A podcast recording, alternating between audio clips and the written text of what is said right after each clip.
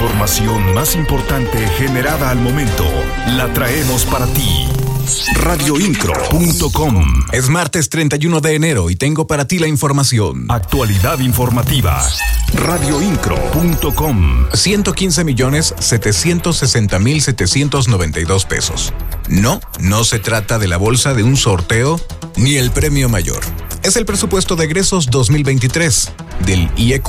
En sesión de consejo, el Instituto Electoral del Estado de Querétaro aprobó el presupuesto de egresos 2023, en donde se definió que los partidos políticos y las asociaciones que buscan ser partido político ejercerán 115 millones 760 mil 792 pesos. Esto equivale a un 55% del total del presupuesto del órgano electoral, que en total cuenta con 210 millones 767 mil 170.87 pesos. De este total, el 45%, algo así como 95 millones de pesos, será para las actividades ordinarias del Instituto Electoral del Estado de Querétaro y del proceso electoral local 2023-2024. La consejera presidenta del Consejo General, Grisel Muñiz Rodríguez, expuso que la aprobación de acuerdo garantiza la equidad entre los partidos políticos para la próxima contienda. El presupuesto quedó designado de la siguiente manera: 48 millones para el PAN, 29 millones para Morena, 20 millones para el PRI y 11 millones para el Partido Verde Ecologista. El acuerdo que estamos por aprobar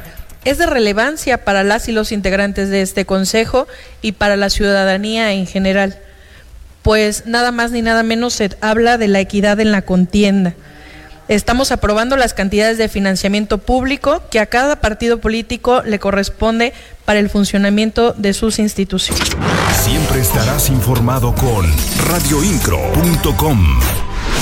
El vocal ejecutivo de la Comisión Estatal de Aguas, Luis Alberto Vega Ricoy, dio a conocer que en febrero 250 trabajadores se mudarán a una sede alterna. Indicó que estarán en unas oficinas ubicadas en Plaza Pabellón Campestre, en el municipio de Corregidora. Mencionó que esto se debe a la construcción de las nuevas instalaciones de la Secretaría de Seguridad Ciudadana en 5 de febrero, lugar donde antes estaba la Comisión Estatal de Aguas. Las noticias de Querétaro están en radioincro.com.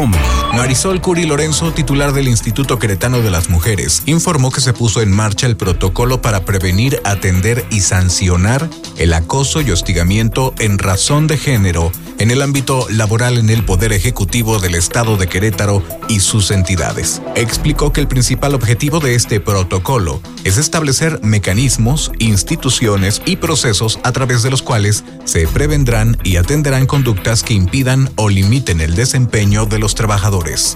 La funcionaria estatal indicó que para poder llevar a cabo la aplicación de este protocolo se deberá contar con titulares de cada organismo capacitados para el acompañamiento del proceso que deriva del protocolo. Agregó que también se instalará un comité de igualdad laboral y no discriminación en todas las instancias del gabinete estatal con la norma 025 y su certificado.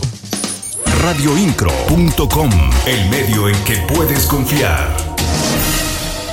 El director de Recursos Humanos del Poder Ejecutivo del Estado de Querétaro, Héctor Ernesto Bravo, dio a conocer que en promedio hasta tres servidores públicos son dados de baja de manera mensual de todas las dependencias estatales. Indicó que el principal motivo es porque los servidores públicos no quieren desempeñar sus funciones. Explicó que en esos casos se inicia un procedimiento para pedirle a los trabajadores resultados o en su caso comenzar el proceso justificado de su despido radioincro.com. La magistrada presidenta del Tribunal Superior de Justicia, Mariela Poncevilla, dio a conocer que el ex titular de la Secretaría de Seguridad Pública del municipio de Huimilpan y el otro elemento policíaco ya se encuentran en libertad. Informó que esto se debe a que pagaron dos millones de pesos a la familia del joven que falleció durante el mes de julio del año pasado, luego de haber sufrido abuso policial. E indicó que los inculpados se sometieron a un procedimiento abreviado y repararon el daño a los familiares del joven fallecido.